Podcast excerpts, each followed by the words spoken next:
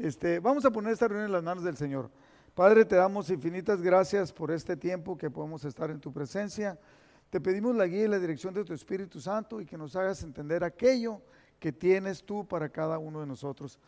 No importa nuestra condición, no importa nuestra edad, no importa lo que podamos saber de, de la palabra, Señor, que tu Espíritu Santo nos haga entender el plan y propósito que tienes y que nosotros seamos dóciles, tengamos un espíritu dócil para que tú obres poderosamente en nuestras vidas y nos hagas un instrumento para bendición a donde quiera que vayamos. En el nombre de Jesús. Amén. La plática del día de hoy le llamé yo los nombres de Dios. Mire, esto es muy importante porque a veces la gente dice cosas porque escuchó, porque le dijeron, porque... Y que piensan o que no es importante o que sí es importante, pero es importante entenderlo. Jael. Éxodo capítulo 3, versículo 13, cuando Dios se le presenta a Moisés, Moisés le dice a Dios, he aquí que yo llego, lo manda con los egipcios, primero con los hijos de Israel y luego para ir con los egipcios. Llego a los hijos de Israel y les digo, el Dios de vuestros padres me ha enviado a vosotros. Si ellos me preguntaren cuál es su nombre, ¿qué les responderé yo? Y Dios le respondió a Moisés diciéndole, yo soy el que soy. Y dijo, así dirás a los hijos de Israel, yo soy, me envió a vosotros. En realidad ese es el nombre de Dios, yo soy. Pero entonces, ¿por qué lo nombramos de muchas maneras? Ah, nosotros los cristianos venimos, venimos espiritualmente del pueblo hebreo. Entonces, inclusive alguien me preguntó, dice que le preguntaron, eh, oye, ¿y la iglesia de ustedes qué es? No, porque algunos dicen, somos pentecostales eh, del, y de tal, pues, de tal manera. Lo somos del tabernáculo de los últimos días. Y lo somos del Evangelio, de la iglesia del Evangelio cuadrangular. Y somos de asambleas de Dios. Y somos de bautistas. Un día le pregunté a unos bautistas, ¿cuál es la diferencia entre ser bautista y yo que soy cristiano y no soy bautista? quiero saberlo. Y se molestaron conmigo, ¿no? Entonces, bueno, le llegó uno que más versado y le dije, oye, qué bueno que llegaste. Yo quisiera saber. Dijo, no, no, yo no voy a entrar en contienda. Y se levantó y se fue. ¿Cuál contienda, no? Si lo que quería yo saber. Entonces llegué a la radio cristiana y ahí todo, casi todos son bautistas. Entonces le pregunté al más versado. Y me dijo, me habló, me dio maroma, me agarró para acá y para allá. No me dijo, no supo. Y luego otro, entonces le pregunté al otro que es pastor, título de pastor. Y tampoco supo. Santo Dios. Entonces ya llevaba como siete, ocho bautistas y nadie sabía por qué eran bautistas o cuál era la diferencia. No le voy a preguntar si usted sabe, pero ¿sabe a qué iglesia viene? Pues eh, sí, amistad familiar del Valle Imperial. Me encontré una señora ayer en las, en las termales y me puse yo música, llego y pongo música y me meto ahí al agua caliente. Dijo, ay, qué bendición. Le dije, usted es cristiana, ¿verdad? Porque los cristianos somos los que decimos qué bendición. Dijo, sí, ¿en dónde se congrega? Digo, voy a Amistad Cristiana de Mexicali. Oh, le dije. La amistad cristiana dejó de existir hace como, ¿cuánto será? Como unos 20 años. Más de 20 años, ¿no? Y, este, y ahora, y se llamó amistad familiar. Pues, ah, todo esto salió a raíz de una orden que dio el gobierno de México para que todos fueran propiedad de la nación y una serie de cosas legales y políticas, ¿no? Entonces se tenían que nombrar de diferente manera, entonces amistad, que era amistad cristiana, que en México se quedó la amistad cristiana original, entonces amistad se llamó amistad familiar. Entonces, ah, de, ahí, venimos, ¿no? Entonces, ah, nadie me supo decir, y es importante que usted sepa, entonces, por ejemplo, si estamos hablando del conocimiento de Dios, Mucha gente dice cosas de Dios, pero no sabe. No sabe. Entonces, el pueblo hebreo eh, seleccionaba los nombres de sus hijos y que determinaban la naturaleza y el carácter que ellos querían que tuviera el hijo. Se lo nombraba, haga, cuenta que usted dijera, mi hijo se va a llamar Yo sé que hay algunas señoras aquí que dirían, precioso, mi hijo se va a llamar precioso, y así le ponía, ¿no? El precioso. Otro se va a llamar el valiente. Algunos otros nos pusieron bravos. Y así no se van, eh, a otros se llamarían el santo, pues sí, pero enmascarado de plata, ¿no? Y otros serían el Blue Demon, pero bueno, entonces el detalle es que el nombre que se le daba al pueblo hebreo determinaba la naturaleza y el carácter. De ahí que denotaban las cualidades y las características que tenían. Y el pueblo hebreo empezó a relacionarse con Dios reconociéndolo quién era. Entonces Dios dijo que su nombre era yo soy. O sea, básicamente, en Génesis 2.7, que es donde primeramente aparece, eh, y ahorita voy a leerlo como Jehová, porque así dice en la Biblia Reina Valera, pero también lo voy a explicar ahorita. Entonces Jehová Dios formó al hombre del polvo de la tierra y sopló en su nariz aliento de vida y fue el hombre un ser viviente. Es la primera vez que aparece en la Biblia el nombre de Jehová. En Génesis 4:26 dice, y a Seth, que era hijo, otro hijo de, de Adán, también le nació un hijo y llamó su nombre Enos. Entonces los hombres comenzaron a invocar el nombre de Jehová. No dice por qué, no hay ninguna explicación ni versículos antes ni después, simplemente que Dios venía, se relacionaba con él. Y entonces ahí entendemos que Dios desde el principio, cuando lo creó al hombre, empezó a tener una relación y empezaron a... ¿Quién escribió Génesis? Moisés. Eh, o sea, nadie discute eso. Se da por entendido que Moisés lo hizo. Pero entonces Moisés no estaba en la creación. Pero entonces tuvo la revelación, el encuentro con Dios, y Dios le dio a conocer todo esto, y por eso está escrito de la siguiente manera. Ahora, se debe decir Jehová o Yahvé. Ok, ahí le va, para que usted entienda y usted tome. Jehová es el nombre personal de Dios en el Antiguo Testamento, porque el nombre primitivo, en el hebreo primitivo, era cuatro consonantes, ellos no usaban vocales. Y las consonantes eran y, H, B de vaca, H, o sea, B chica. Entonces, ¿cómo pronúncielo? Trata de pronunciarlo. No se puede. Entonces, el cómo pues, se pronunciaba se perdió en la tradición hebrea. ¿Por qué se perdió? Ah, porque cuando Dios dio los diez mandamientos, dijo, no usarás el nombre de Dios en vano. Entonces el pueblo hebreo tenía miedo de decir, mencionar el nombre de Dios y entonces lo cambió por Adonai. Entonces decían más bien Adonai que, que quién sabe cómo se haya dicho. Entonces, por respeto, dejó de pronunciarse y en su lugar se, leía Adonai, que significa el Señor. Los rabinos le pusieron las vocales, después los rabinos le pusieron las vocales E, O y A, para que entonces dijera Jehová. ¿Sí? Pero cuando inventaron un sistema de vocales escritas para el hebreo, estaba entonces escrito así, usted lo puse ahí con letras mayúsculas, lo que era el tetragrama, que son cuatro vocales, con las cuatro consonantes con las vocales que le pusieron los rabinos, que decía Jehová, Jehová, Jehová. Cuando se hizo, se castellanizó, o sea, se metió al español, entonces la Y al principio le pusieron como J y la dejaron como Jehová, de ahí que las Biblias ahora digan Jehová. En los medios cristianos empezó a leerse desde fines de la Edad Media con esas vocales y resultó la forma latinizada Jehová, que es lo que muchos entienden y creen que así debe de ser. Está bien que usted crea y que lo diga, no hay ninguna manera. Un día llegaron unos testigos de Jehová y platicaron conmigo, yo apenas era cristiano incipiente, o sea, yo iba empezando el cristianismo. Pero de inmediatamente me metí yo, leí libros, leí Biblia, leí todo. Y llegaron ellos y yo les abría la puerta y vénganse para acá, aquí nos vamos a dar un agarre, ¿no?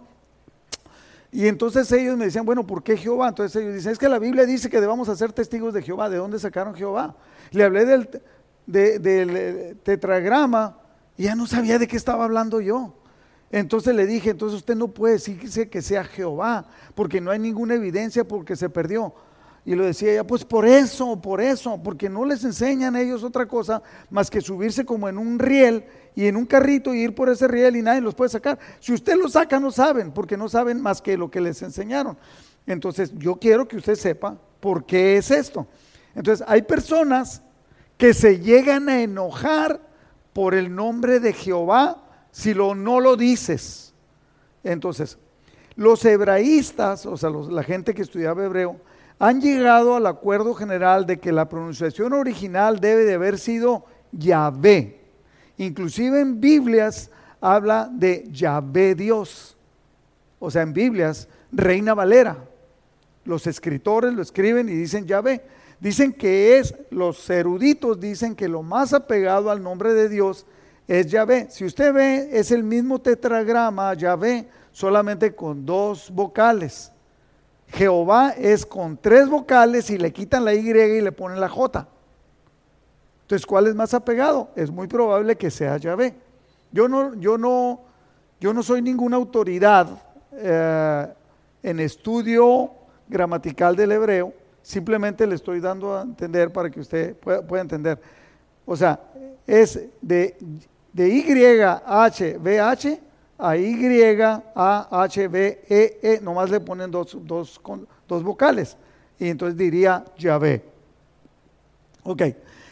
Nosotros llamamos a Dios entonces por sus características. Lo que define los nombres de Dios son las características que a través del tiempo el pueblo hebreo ha tenido una relación con Dios y lo ha llamado de una manera. Y nosotros debemos de saberlo y conocerlo. Entonces, Elohim eh, lo voy a decir Elohim, aunque la H no se pronuncia, pero como es de como descendencia hebrea, es Elohim o Elohim, que significa Dios fuerte y poderoso, que en realidad eso es nuestro Dios. Es, se menciona como un Dios único e incomparable. Ese es nuestro Dios. Un Dios único e incomparable. 2312 veces aparece en el Antiguo Testamento.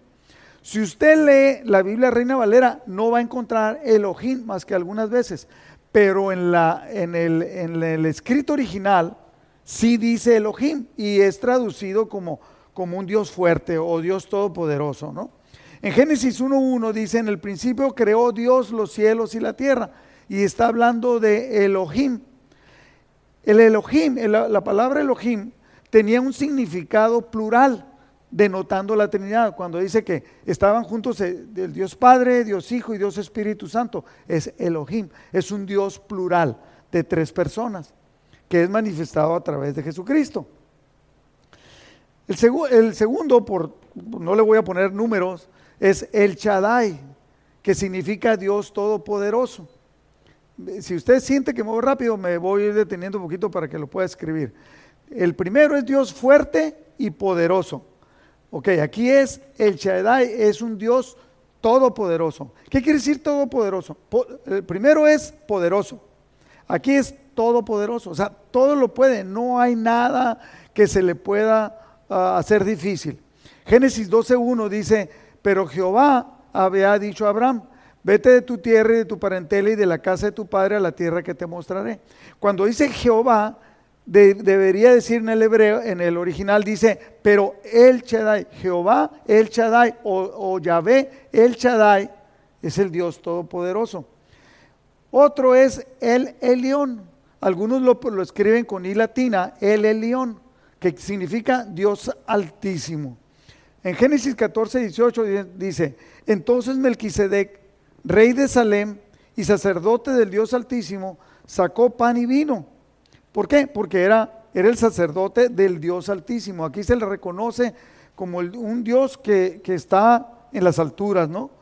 Muchas de estas cosas nosotros las aprendimos en la iglesia católica, porque la gran mayoría de nosotros fuimos católicos, y los escuchamos, pero nunca en la iglesia católica le dieron la importancia como en la iglesia cristiana se le da, el tener un reconocimiento a Dios. ¿Y por qué? Porque simplemente desde el catecismo, ¿cuántos de aquí fueron al catecismo católico?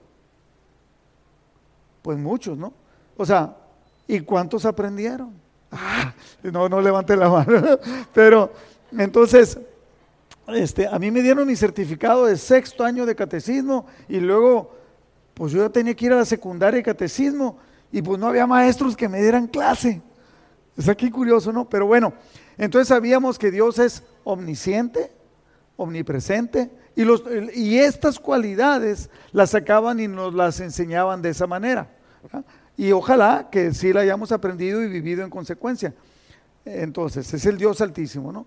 Entonces, otra, otro nombre es el Olam, o significa el Dios eterno. Si nosotros podemos entender que es desde el principio y es hasta el fin, como decía, diría en Apocalipsis, hablando de Jesús, que es que el alfa y el omega, el principio y el fin. O sea, no hay, es Él.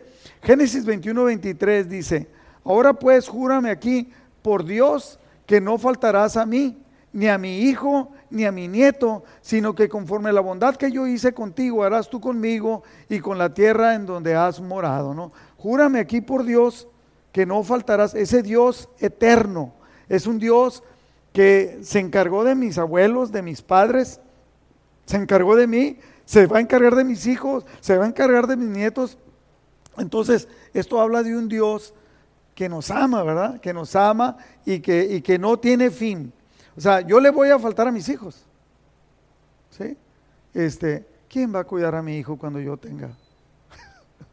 o sea, obviamente, Dios.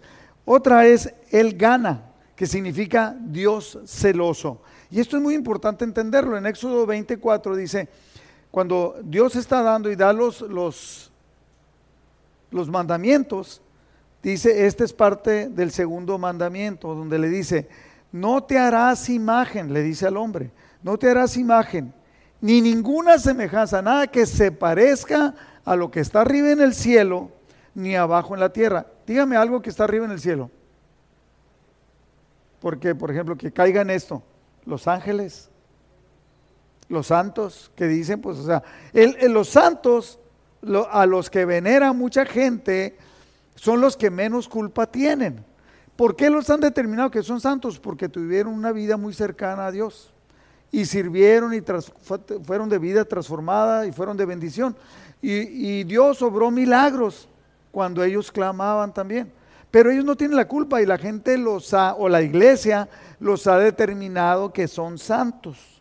Que está, entonces dice, no a ver, fíjese, ven si estamos faltando a la, a la palabra. No te harás imagen en ninguna semejanza, nada de lo que se parezca que está arriba en el cielo. ¿Usted ha visto imágenes de santos?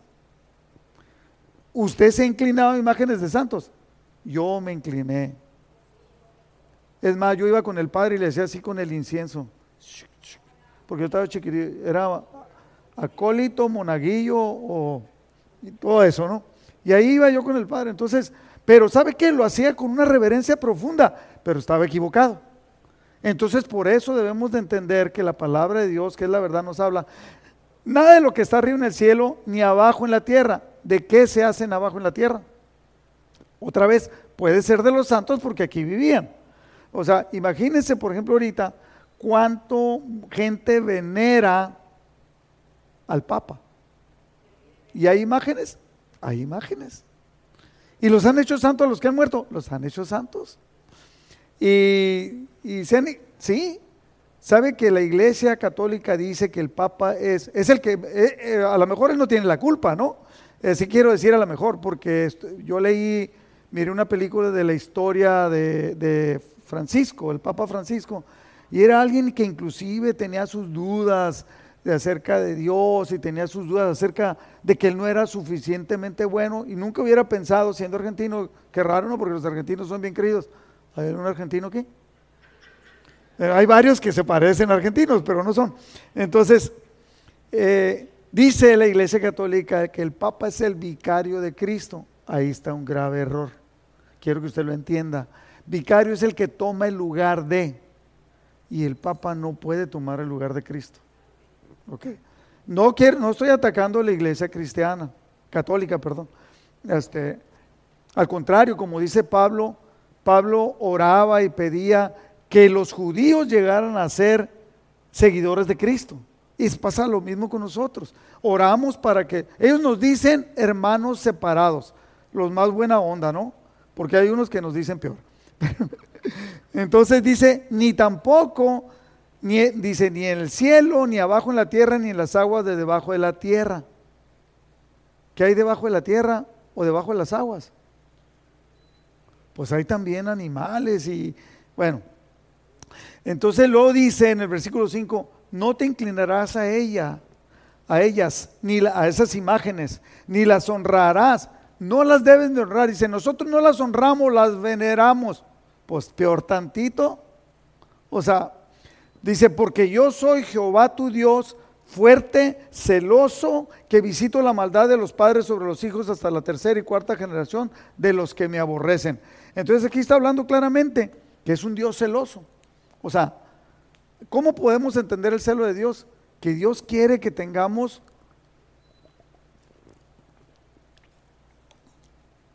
una vida sensata, una vida de sabiduría, conociendo a Dios y servirle.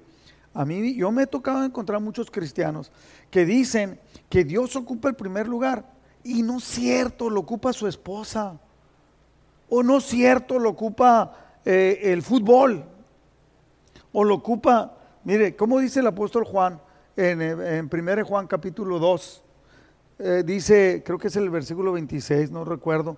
Dice, no améis al mundo ni las cosas que están en el mundo. Queda muy claro, ¿no? O sea que lo que tenemos que nosotros es la relación con Él.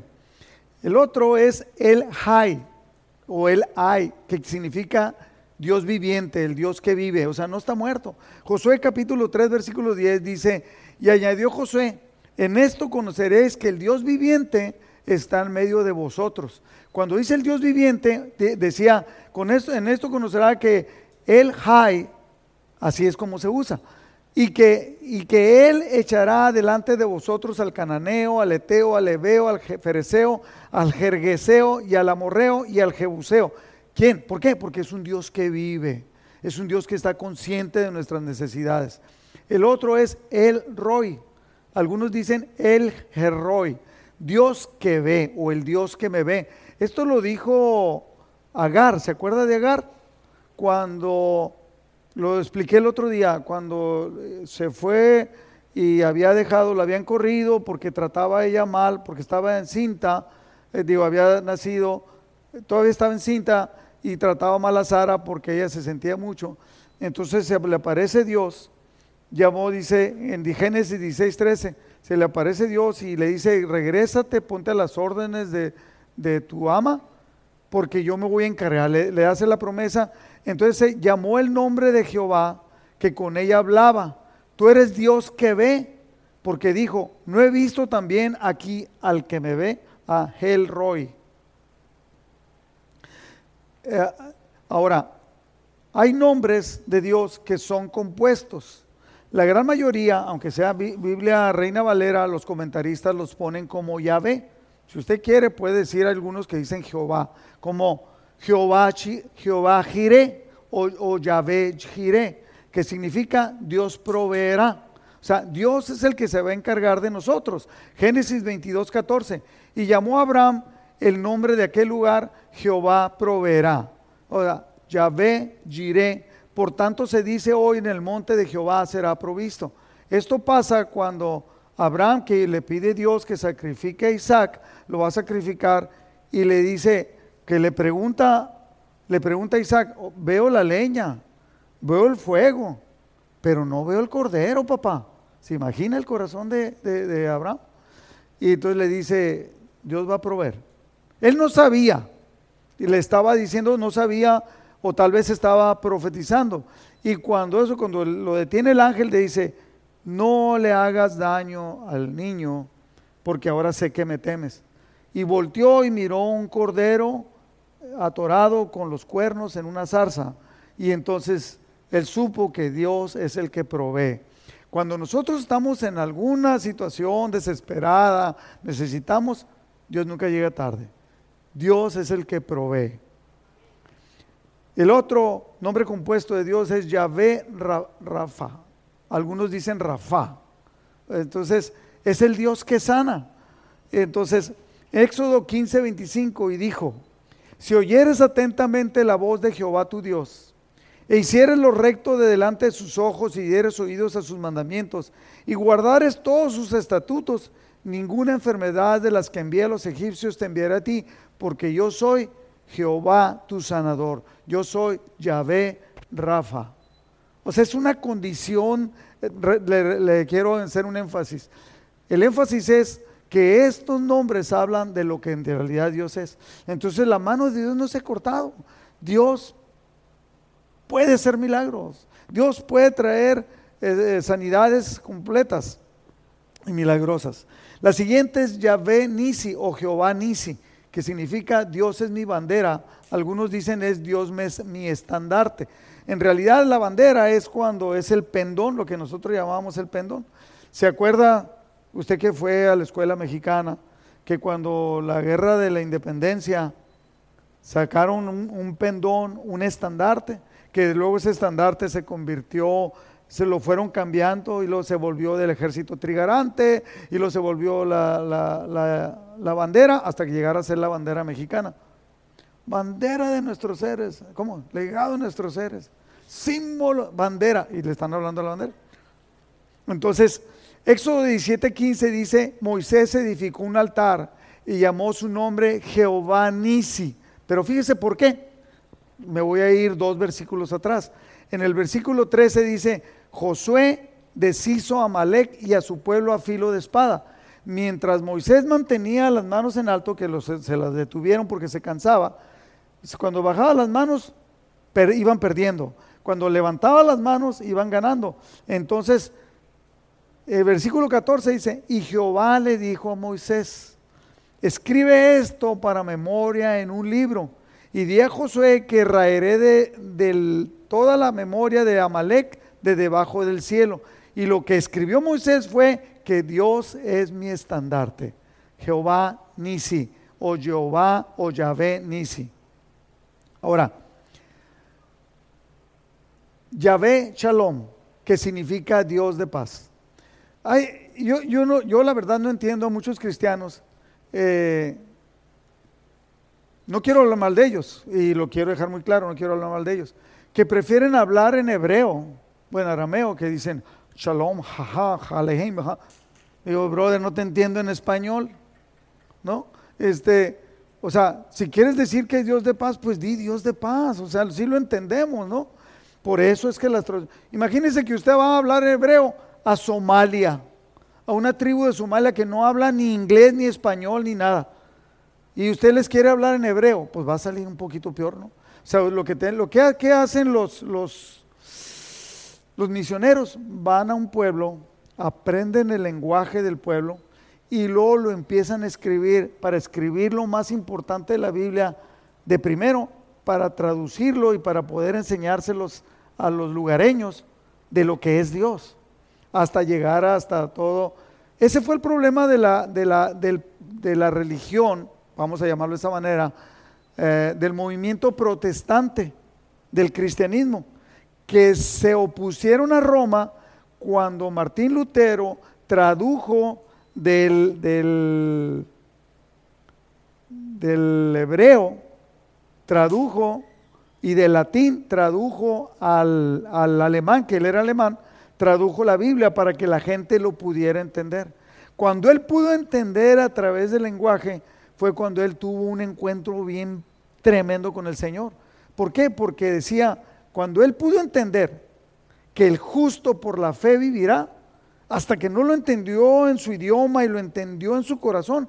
Entonces no es porque él se castigaba, él se flagelaba, él todo lo que hemos aprendido, ¿no? Sea, por mi culpa, por mi culpa, por mi culpa. Y lo dicen que se ponía en silicio. ¿Sabe lo que es silicio? Muchos dicen que silicio era una, una tela áspera que les lastimaba cuando la usaban.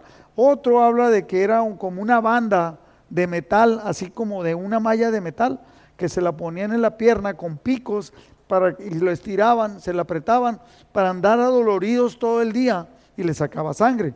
Entonces, ¿Por qué? Porque querían de alguna manera pagarle a Dios lo bueno que es Dios, cuando no es necesario. Dios es Dios de paz. Bueno, entonces Shalom significa paz, Dios de paz.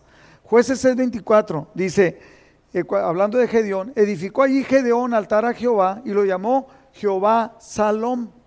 Así está en la Reina Valera. Pero para muchos se escribe Shalom. ¿Ok? El cual permanece hasta hoy en Ofra de los abieseritas. El otro es, nombre compuesto es Yahvé Rojí o algunos lo mencionan como Ra, R-A-A-H. Yahvé Roí, R-O-H-I, que significa Dios es mi pastor. Y ya sabe usted dónde viene eso, ¿no? Dios es mi pastor. El Salmo 23.1. Jehová es mi pastor y nada me faltará. ¿Por qué? Porque Él cuida de mí. Es, estamos hablando ahí que podemos entender de las cualidades y las características de nuestro Dios. El otro es Yahvé Sidkenu. Está medio raro el nombre, ¿no? Sidkenu, que significa Dios es nuestra justicia. Esto aparece en Jeremías 23.6. Dice, en sus días será salvo Judá e Israel habitará confiado. Y este será su nombre con el cual le llamarán Jehová, justicia nuestra. Ahora, cuando hablamos de justicia, hablamos del pago de la maldad, ¿verdad? Entonces, Dios es justo cuando nos perdona, podríamos preguntarnos. Podríamos decir, no, no es justo, porque nosotros no hemos pagado. No, pero somos justificados por Cristo. O sea, la justicia delante de Dios siempre hay venganza. Fíjese bien. Dice, mía, dice Dios, mía es la venganza. No dice no hay venganza. Si alguien te trata mal, si alguien te levanta falso, si alguien te, eh, te ha dañado tu vida, hay venganza, pero no es tuya. Dios dice, mía es la venganza. Él es el que va a pagar. ¿Por qué? Porque Él es Dios justo. Yo he visto papás que han castigado a su hijo y a veces cuando lo castigan, no levante la mano, a, veces cuando castigan al papá están enojados y se desbordan en el castigo. ¿Usted ha visto papás así? Yo conocí un niño que tuvo un accidente y el papá se enojó porque dijo que había hecho algo malo. Y el papá se le empezó a pegar y el niño se estaba desangrando. Tuvieron que ir, el, sacerdote vivía a dos cuadras, tuvieron que ir por el sacerdote, vino el sacerdote y le quitó, y todo el papá le estaba pegando al niño, y el niño ensangrentado. Hasta que entró el padre y lo tomaron y se lo llevaron a, la Cruz Roja, ¿no? Entonces, pero Dios es nuestra justicia. O sea, nosotros necesitamos justicia, Dios es. Nosotros no podemos solucionar. Nosotros como papás no podemos ni siquiera vigilar a nuestros hijos. ¿verdad? Es decir, no podemos ser justos a veces, somos injustos, pero Dios es nuestra justicia. Ahora, también se le conoce como Jehová de los ejércitos, y es uno de los nombres más, más tremendos, ¿no? Y 1 Samuel 17:45, David, que tenía una relación bien fuerte con Dios, no, sé, no dice la palabra de Dios cómo tenía esa relación. Así como, como yo lo he explicado, como José, José el soñador, ¿Se acuerda que tuvo sueños cuando estaba con sus papás y les dijo que ellos se iban a inclinar ante ellos y que los hermanos se iban a inclinar ante él? Todos se enojaron, pero dice que, que el papá de José, Jacob, meditaba en esto. Lo venden, lo quieren matar los hermanos, lo venden, lo venden, se va como esclavo. Y estando como esclavo, cuando había pasado ya el tiempo, él dice que no podría pecar contra Dios haciendo algo malo. ¿De dónde lo sacó? No iba a una iglesia como esta. Su papá se lo tuvo que enseñar, que es la parte importante. Muchos padres quieren que nosotros, la iglesia, y qué bueno, porque somos parte del apoyo para un padre para enseñarle a los hijos. ¿Sí? Me dijo el otro día, mí, eh, me dijo en la radio, en un programa ah, al aire, el que me estaba, estaba hablando conmigo, me dijo, pastor, hay algo que nosotros vemos en usted a través de los muchos años que tengo en la radio. Dice que hay un testimonio en usted de que, de que, que usted busca a Dios y usted busca a Dios porque su papá lo enseñó. Dije, mire, quiero decirle y lo quiero decir ahorita. Es verdad, mi papá y mi mamá me enseñaron a buscar a Dios. Yo no me acuerdo de ninguna palabra de mi papá o de mi mamá que me dijeran que yo estaba obligado a buscar a Dios. Pero ellos me enseñaron con su ejemplo a buscar a Dios, a leer la palabra y a orar en cada una de las necesidades. si yo no quería ir, mi papá tenía un cinto bien filoso que hacía que yo entendiera que tenía que ir. Y ahora los papás, ay no, ya el muchacho ya sabe que nomás puede decir, me duele la panza. Ay, quédate chiquito o chiquita. Y, y, luego, y ven que la mamá o el papá echa mentiras para no ir a la iglesia y que dice, es que estoy enferma. Y la televisión, ¿no? Entonces, el niño aprende que uno, que no hay que buscar a Dios. Dos, que hay que decir que Dios es importante, pero no tienes que buscarlo. Entonces, con las acciones, los papás le transmitimos algo. Le dije yo a esta persona, yo pudiera decir que el ADN de buscar a Dios está en mis genes, porque mis papás me enseñaron a través de acciones, aún con que yo no quisiera, ¿no? Aún con que yo no quisiera buscar a Dios y que Dios entender que Dios era algo importante. Y después me desvié, sí, cuando me volví independiente. Me desvié y dejé de ir a la iglesia, pero de repente yo tenía un encuentro con el Señor ahí muy raro, muy fuerte, y me iba yo solo a la iglesia, ¿no? A la iglesia, ¿a cuál? A la que conocía. Y allí Dios me hablaba. Entonces, David, ¿cómo le decía a David? Que David tenía una relación fuerte con Dios. Dice, entonces dijo David al filisteo, cuando le dice al filisteo, él era un muchachito. Tú vienes a mí con espada y lanza y jabalina, mas yo vengo a ti en el nombre de Jehová de los ejércitos, el Dios de los escuadrones de Israel, a quien tú has provocado. ¿De dónde le llegó eso a David? la confianza profunda de que Dios cuida de su pueblo y que Dios es un Dios poderoso, es el Dios que va adelante, que es nuestro estandarte, que es el Dios que sana de Jehová Rafa, que es Jehová Nisi, el que es nuestro estandarte, nuestra bandera, y es el que lleva de los ejércitos. Y él lo podía vivir. Entonces por eso se animó, fue el único de todo el pueblo de Israel que se animó a desafiar al gigante. En 1 Crónicas 17:24 dice, permanezcan pues y sea engrandecido tu nombre para siempre, a fin de que se diga, Jehová de los ejércitos, Dios de Israel, es Dios para Israel, y sea la casa de tu siervo David firme delante de ti. David hablando, reconociendo a Dios como el Dios de los ejércitos. También otro es cuando decimos Adonai, decía yo, Adonai, que significa la soberanía, habla acerca de la soberanía de Dios, que Dios es totalmente soberano, ¿no? Que significa que es dueño, propietario. Adonai significa que es dueño, propietario o señor.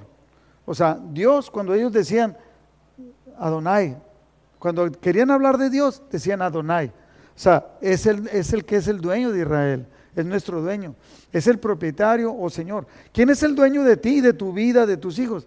Debería ser el Señor, Adonai. Génesis 15, 8 dice, y él respondió, Señor Jehová, ¿en qué conoceré que la he de heredar? Cuando le dice eh, Abraham, cuando le dice que va a tener la herencia de Dios, entonces le dice, ¿cómo conoceré? Tú, tú me perteneces, Dios, tú eres mi propietario, tú eres mi Señor, tú eres mi dueño. Ahora, también se le conoce como el Santo de Israel. En Génesis 18, 27 dice, Abraham replicó y dijo, he aquí ahora que he comenzado a hablar a mi Señor, aunque soy polvo y ceniza.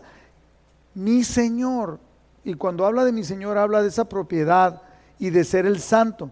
Expresa, el santo Israel expresa la santidad de Dios. Significa que tiene un horror hacia el mal y un aborrecimiento hacia el pecado. Y esto lo podemos ver en Levítico 11:44, porque dice, porque yo soy Jehová vuestro Dios, vosotros por tanto os santificaréis. Como yo soy santo, dice Dios, ustedes deben de santificarse y serán santos, porque yo soy santo.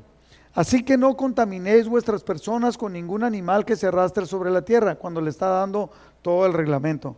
En 1 Pedro, Nuevo Testamento, dice en 1 Pedro capítulo 1, versículo 16, porque escrito está, Sed santos, sean santos porque yo soy santo. Ahí nos pide santidad. Siempre que la palabra de Dios habla de como de una condición para que Él conteste, para que Él sane, habla de pureza. Cuando habla de santidad, habla de pureza. ¿Y de qué habla de pureza? De la pureza sexual. ¿Sí? ¿Y cuál es el problema más grande ahorita de la, de la humanidad? El problema sexual. Te he platicado yo con, con Yolanda y le digo, ¿te imaginas que Dios en su bondad, en su misericordia, en su sapiencia hubiera dicho, sabes que te puedes meter con otras mujeres, no hay problemas, o con otros hombres? Si así es un desastre estando prohibido, imagínate con la autorización. Si he dicho yo que yo no puedo entender, no puedo entender porque yo soy pastor, no puedo entender que empieces a caminar hacia afuera de la ley de Dios en contra de la pureza y lo veas como si nada.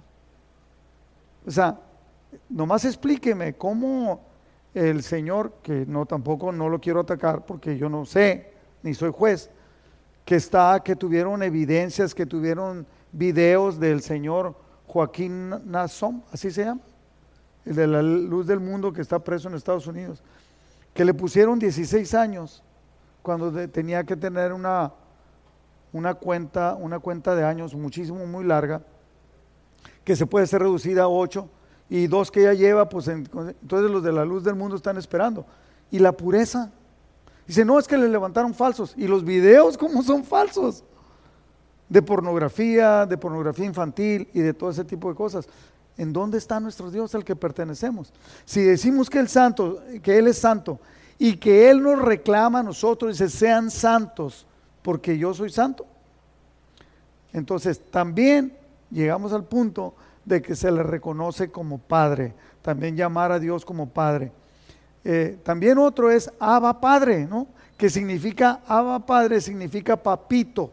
Es, el, es como decir, ah, a mí se me hacía tan raro, conocí una familia que se decían entre ellos honey. Y pues yo, mexicanito allá de Mexicali, ni siquiera, ni siquiera Rodino, honey. Y pues yo pensaba que honey era un nombre de cariño, ¿no? Pero después me enteré que era miel. Ay, eran tan melosos ellos. Digo, no, no quiero. Entonces, cuando nosotros le hablamos al Padre, y fíjese esto, Jesús siempre se refirió y nos enseñó a hablarle a Dios como Padre. Un día una persona vino conmigo y me dijo, de lo que me conteste depende si sigo en la iglesia o no. le dije, no depende, yo pensaba que dependía de Dios, pero bueno, ven, vente, déjate venir. Y ya, ya se he venido todos, ¿no? Me quedé con él y me dijo, ¿por qué no mencionas la palabra Jehová? Y me lo dijo con coraje y como diciendo, no sabes en la que te estás metiendo. Y yo le dije así como yo soy, Jesucristo nos enseñó a decirle Padre. Si Jesucristo hubiera querido, fíjese bien, el orden de ideas. Jesucristo dice, cuando necesites a alguien, pídele al Padre en mi nombre y yo lo haré. Jesucristo podría haber dicho ahí, bajó del cielo y hubiera dicho, cuando necesites, a alguien, necesites algo, pídele al Padre en, mi no, en el nombre de María.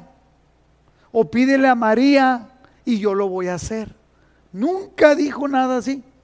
Entonces, ¿por qué lo hacemos? Por tontos, ¿verdad? Porque no entendemos. ¿Ok? Entonces, si Jesús viene, baja del cielo y dice, cuando le hables al Padre, háblale así, Padre nuestro que estás en el cielo. Y le dije a esta persona que estaba muy molesto conmigo porque no decía yo Jehová, le digo, primero le di esta explicación. El tetragrama es YHBH, no puede mencionar. Le pusieron las tres, lo que ya les expliqué, tres vocales y dice Jehová, no dice Jehová. Pero cuando lo hicieron latino le pusieron la J, Jehová. Y luego otros dicen Yahvé, que le pusieron dos vocales. No se puede saber cuál es. Entonces, por lo tanto, y cuando viene Dios hace hombre, viene y nos habla y nos enseña y dice, cuando le hables al Padre, dile Padre nuestro. Padre. ¿Te queda claro? ¿Y quién soy yo para cambiarlo y regresarlo a Jehová? Así que, digo, ningún apóstol en las escrituras de la Biblia dice Jehová. Todos dicen Padre, Dios altísimo, Padre. Pero Jesús nos enseñó y nos dijo, cuando quieras algo, pídeselo al Padre. Tu Padre celestial que te ve en los cielos. ¿Sí o no? Entonces, ¿por qué yo voy a cambiar los tiempos? ¿Por qué voy a cambiar? Pues en ese momento esta persona le dio coraje y todo y dejó de venir como un año. Y después volvió. Yo creo que le tomó un año entender, ¿verdad? Que, que muchas veces somos demasiado religiosos. Jesús siempre se refirió y nos enseñó a hablarle a Dios como Padre. Cuando dice, orarás así, Padre nuestro que estás en los cielos. Mateo 6:6 dice, más tú cuando ores, y nos está hablando a todos nosotros, entra en tu aposento y cerrada la puerta, ora a tu Padre que está en secreto y tu Padre que ve en lo secreto te recompensará en público. Vosotros, versículo 9, oraréis así. Cuando le hables al, al Padre, cuando le hables a Dios, háblale como el Padre. Padre nuestro que estás en los cielos, santificado sea tu nombre. Queda muy claro, ¿no? Entonces concluimos entonces que Dios es aquel con todas estas características, aquel que siempre está a nuestro lado. Está cuidándonos para ayudarnos y darnos la mano. ¿Sí? O sea, que nos conoce, sabe nuestras necesidades, sabe nuestras batallas, conoce todas las peticiones, todas las necesidades, todo lo que te pasó. Hay personas que pasaron cosas tremendas con sus papás. Hay cosas, personas que pasaron cosas tremendas con los tíos.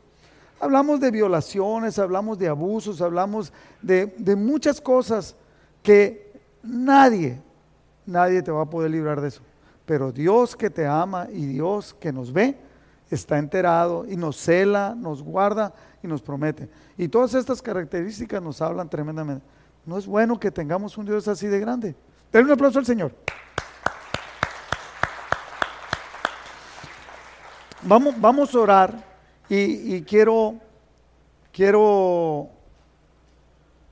orar por, por todos ustedes, todos los que tengan una necesidad y que necesiten, que puedan pasar aquí al frente, pero ahorita vamos a orar para terminar.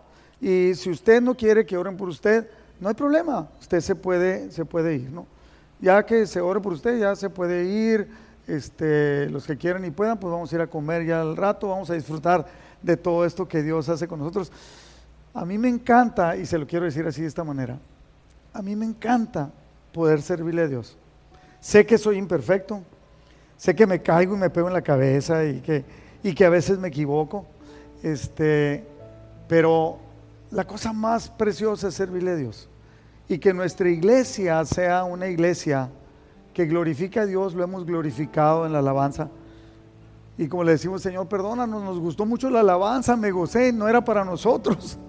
Como dijo el gallo, una señora, una señora que le dijo, Señor gallo, qué bonita alabanza. No es para usted. Y dijo, ay, perdóneme. Eh, este, vamos a orar, Padre, te damos muchas gracias, Señor, por tu presencia en medio de nosotros. Gracias, Padre, porque a través de que entender los nombres tuyos podemos entender tu naturaleza, cuánto nos amas, cuánto nos cuidas, cuánto nos representas, la paz que traes con nosotros, la provisión que pones en nuestra mesa, en nuestro closet, en nuestro vehículo, en todas las cosas, en nosotros como iglesia, cómo nos cuidas. Te damos gracias.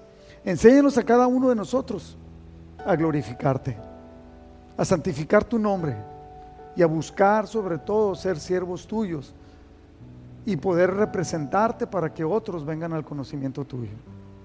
Te lo pedimos, Padre, en el nombre de Jesús, a quien tú mandaste. Si usted todavía no ha aceptado a Cristo como su Salvador, queremos darle una oportunidad, o tal vez a lo mejor dice, yo lo hice pero no lo había entendido, o tal vez haya alguien a través del YouTube que quiera tomar esa decisión Solamente es pedirle a Cristo que venga a nuestro corazón. Lo reconocemos como nuestro Salvador y dígale así, Señor Jesús, en este momento te reconozco como mi Señor y mi Salvador.